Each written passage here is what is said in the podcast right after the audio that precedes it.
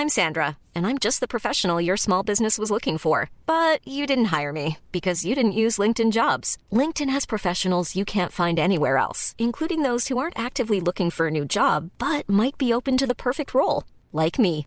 In a given month, over 70% of LinkedIn users don't visit other leading job sites. So if you're not looking on LinkedIn, you'll miss out on great candidates like Sandra. Start hiring professionals like a professional. Post your free job on linkedin.com/people today. Le feuilleton de la succession Wildenstein commence à la mort du patriarche Daniel en octobre 2001. C'est l'héritier d'un richissime marchand d'art. Guy Wildenstein n'en a pas fini avec le fisc et avec la justice française. Un nouveau procès s'ouvre ce 18 septembre à Paris. La famille, ou ce qu'il en reste, va devoir faire face à des accusations de fraude fiscale.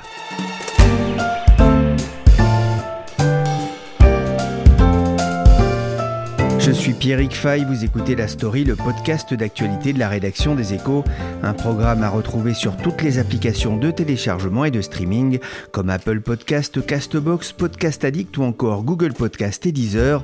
Abonnez-vous pour ne manquer aucun épisode. Mais pourquoi tu fais ça, Jack? L'argent, Hubert. Beaucoup d'argent.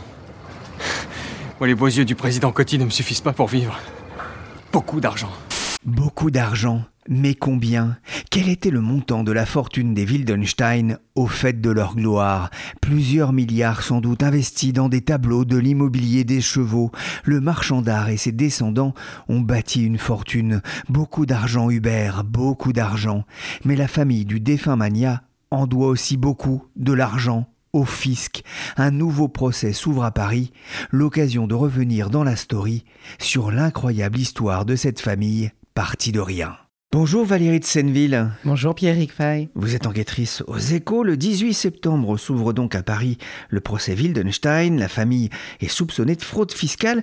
Valérie, je devrais dire un nouveau procès contre la famille? Alors oui Pierrick, les Wildenstein, c'est autant une histoire familiale extraordinaire, digne des meilleures séries télévisées, qu'une euh, saga judiciaire hors norme.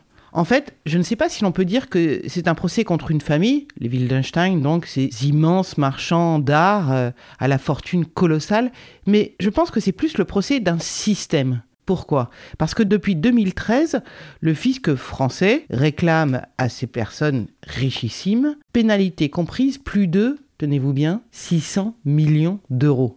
Qu'est-ce qu'il leur est reproché Eh bien, d'avoir dissimulé au fisc une immense partie de cette fortune lors des héritages successifs. On y reviendra, vous verrez, c'est par là que le scandale est arrivé, euh, c'est une histoire incroyable.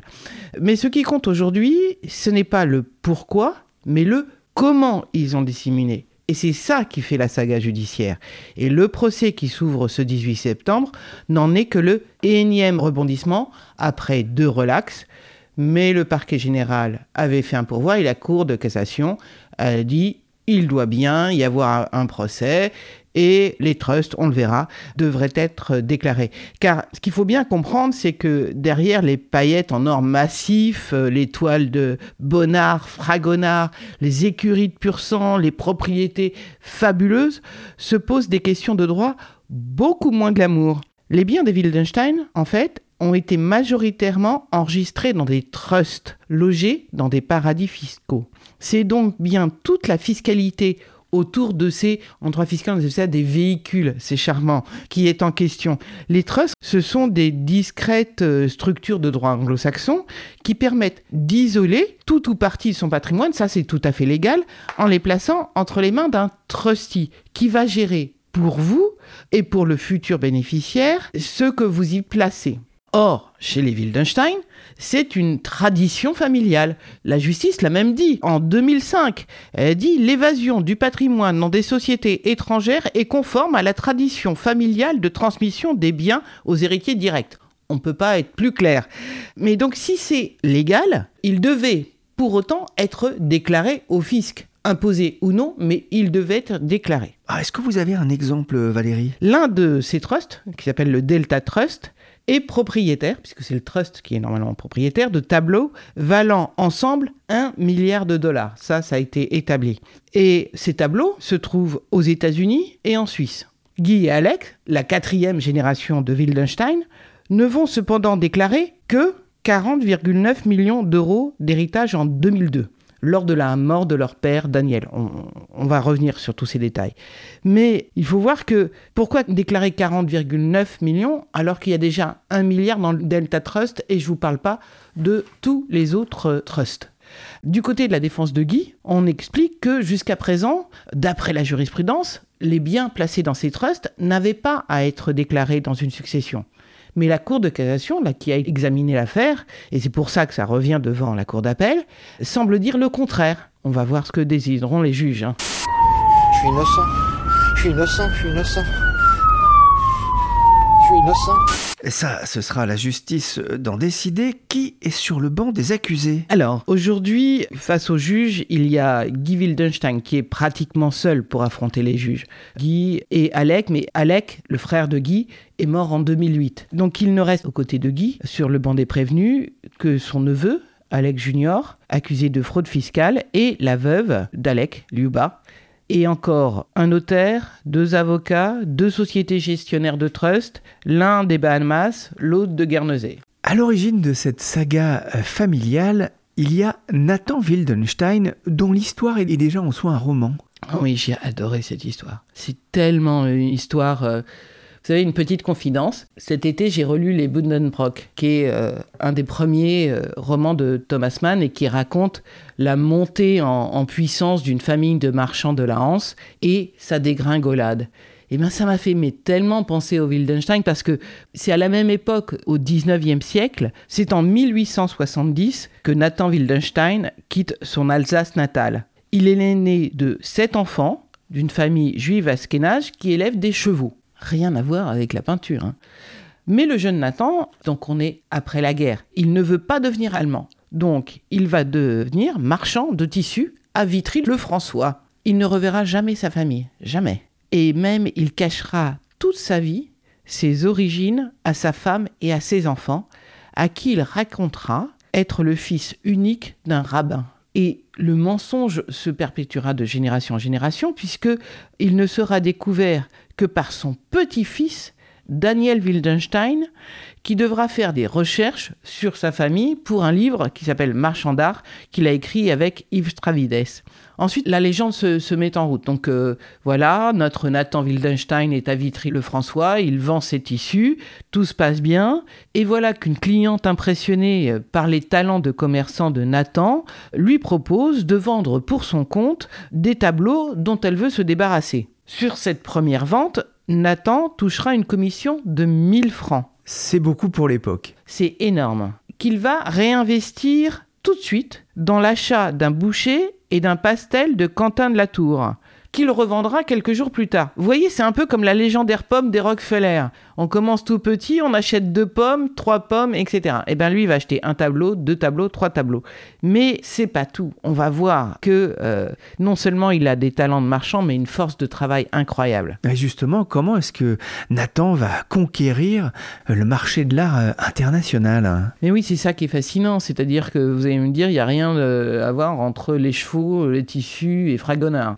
Mais Nathan a un sens aigu du commerce et une force de travail hors du commun. Pour se former, il va passer dix jours enfermé au Louvre avant de se spécialiser dans le XVIIIe siècle français et il y restera fidèle jusqu'à la fin de sa vie.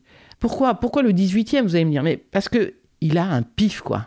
À cette époque, les Fragonard, Watteau, Boucher, Greuze ou Quentin de la Tour sont encore peu recherchés par les collectionneurs. En revanche, il y a toute une partie de la noblesse de France qui cherche à vendre ses tableaux parce qu'elle est ruinée.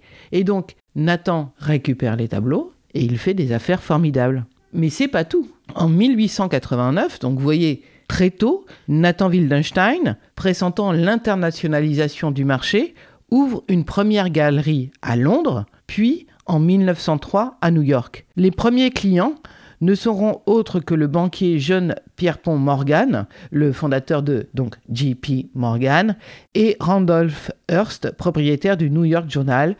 Les deux hommes feront beaucoup pour la reconnaissance de Nathan et très vite, la maison Wildenstein rivalise avec les Seligman, Vollard et tous les autres grands marchands d'art.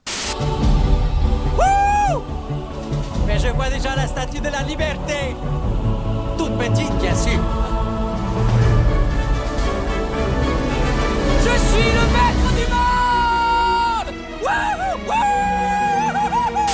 Nathan Wildenstein devient vite hein, le maître de l'art du XVIIIe siècle. Il a acquis une vraie connaissance des marchés, mais, mais aussi des artistes. C'est plutôt son fils, Georges, qui, euh, né en 1892, fera vraiment rayonner la réputation des Wildenstein au-delà des frontières et des siècles. Parce que Nathan est un commerçant avec euh, une connaissance euh, de l'art qu'il acquiert, mais sur le tard. Georges, lui, c'est l'intellectuel de la famille. C'est un intellectuel raffiné, ami des cubistes et des surréalistes. D'ailleurs, il dira de son père, dira Nathan, c'est un marchand, il faut qu'il s'affine un petit peu. Vous voyez déjà, c'était les rapports père-fils, on verra après, c'est c'est incroyable. Et à côté, les Atrides, c'est vraiment euh, des enfants de cœur. Et donc, Georges, lui, va devenir un très grand spécialiste des impressionnistes. Dans ses mémoires, dont je vous ai parlé tout à l'heure, son fils Daniel se souvient des déjeuners de la petite bande, comme il dit, dans l'hôtel particulier que la famille a acquis rue de la Boétie à Paris. Alors imaginez, Pierrick, on aurait aimé y être, être une petite souris. Vous avez autour de la table Georges Bataille, Marx Ernst, André Breton, Michel Léris, le très drôle, dit Daniel, Marcel Duchamp, et puis Dali, le préféré de papa. Mais quelle enfance, quelle enfance Et quelle rencontre aussi pour Daniel quand euh, Georges, par exemple, l'emmène euh, prendre un goûter à Giverny avec Claude Monet. Voilà, ça, c'est l'enfance des Wildenstein. Mais c'est surtout Georges, qui est quand même un marchand d'art, qui va euh, compléter euh, cette dynastie de marchands avec l'idée géniale d'industrialiser les catalogues raisonnés. Alors qu'est-ce que c'est que ces catalogues raisonnés? Ça existait avant eux. C'est un catalogue qui va pister un tableau de sa conception jusqu'à ses différents propriétaires. Et les villes d'Einstein, pourquoi je dis qu'ils vont industrialiser? Parce qu'ils vont faire travailler pendant des années des historiens d'art, et donc ils vont savoir précisément où sont les œuvres d'art qu'ils recherchent. Et donc, d'une manière, euh, on peut dire cynique, mais être les premiers, aller démarcher les héritiers pour récupérer au meilleur prix le tableau. Encore aujourd'hui, on m'a dit que les catalogues raisonnés faits par les Wildenstein de Manet ou de Vernet font encore aujourd'hui référence. L'héritage, c'est ce qui finira par perdre la famille. Ce sera l'histoire de la vie des descendants de Nathan et de Georges, mais n'anticipons pas. Depuis plusieurs décennies maintenant, les Wildenstein règnent sur le monde de l'art, ils sont devenus incontournables et vont bâtir, euh, Valérie, une fortune incroyable. Ah oui, ils sont riches très riches, même si aujourd'hui ils se disent ruinés. Ils ont euh, une fortune incroyable. Alors, personne ne connaît en fait l'étendue de leur fortune, même pas eux sans doute. On a avancé les chiffres de 3, 7, 10 milliards d'euros, avec euh, des tableaux bien sûr, mais euh, aussi des propriétés, des châteaux, des yachts. Les chiffres les plus fous ont été avancés. Ce qui est sûr, c'est que les Wildenstein ont accumulé sur trois générations une fantastique collection d'œuvres d'art. Renoir, Picasso, Monet ou encore le Caravage. Mais c'est pas tout. Les Wildenstein possèdent deux appartements à New York, un à Paris de 500 mètres carrés, avenue Montaigne. 500 mètres carrés, avenue Montaigne, hein. c'est leur pied à terre. Un château à Verrières-le-Buisson, en Essonne, et un ranch de 30 000 hectares au Kenya. On va y revenir. Pour vivre heureux, vivons cachés, vous connaissez l'expression. Euh, la famille a, a fait sienne cette maxime d'une certaine façon? Ah oui, comme toutes les œuvres d'art, euh, ils ont fait de l'omerta une œuvre d'art, les, Wildenstein. Il vaut mieux passer pour un crétin que pour un bavard, disait Georges. Auquel euh, Daniel rajoutera Dans ma famille, nous avons élevé la discrétion au rang de mutisme. On ne parle pas, on ne raconte pas, on ne se raconte pas. Nous avons toujours été terriblement secrets et c'est probablement un tort. Pourtant, Daniel, eh bien, continuera à perpétuer cette tradition familiale et sera tout aussi sévère et discret avec Guy et Alex, ses fils, que Georges l'a été avec lui.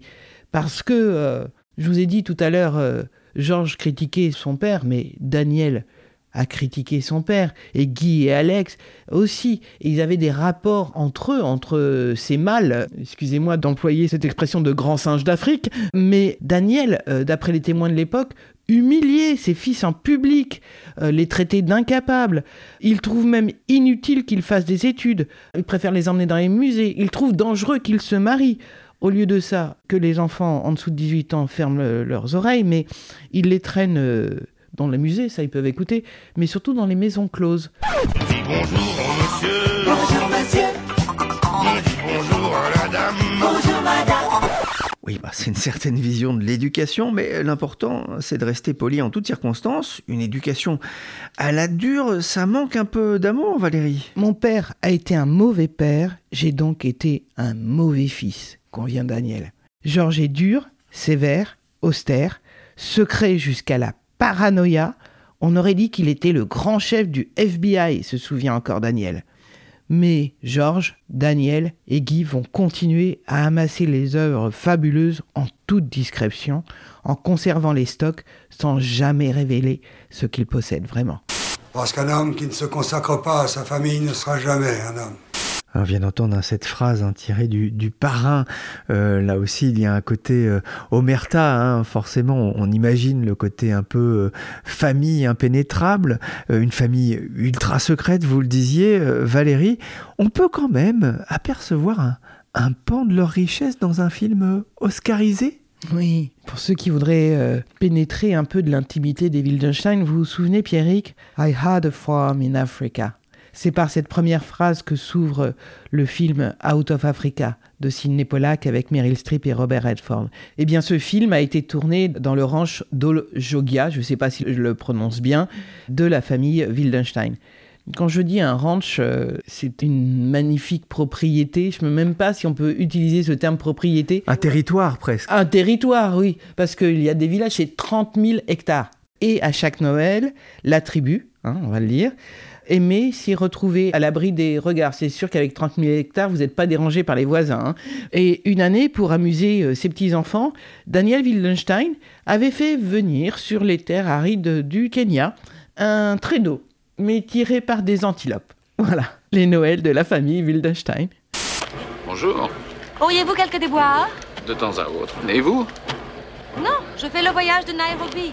Ah, vous êtes dans le bon train alors des déboires, la famille va en connaître avec le fisc au bout d'une lente déliquescence, car la justice et le fisc ont fini par monter à bord du train de la fortune des Wildenstein. Je vous donne rendez-vous demain pour la suite de cette incroyable histoire avec Valérie de Senneville.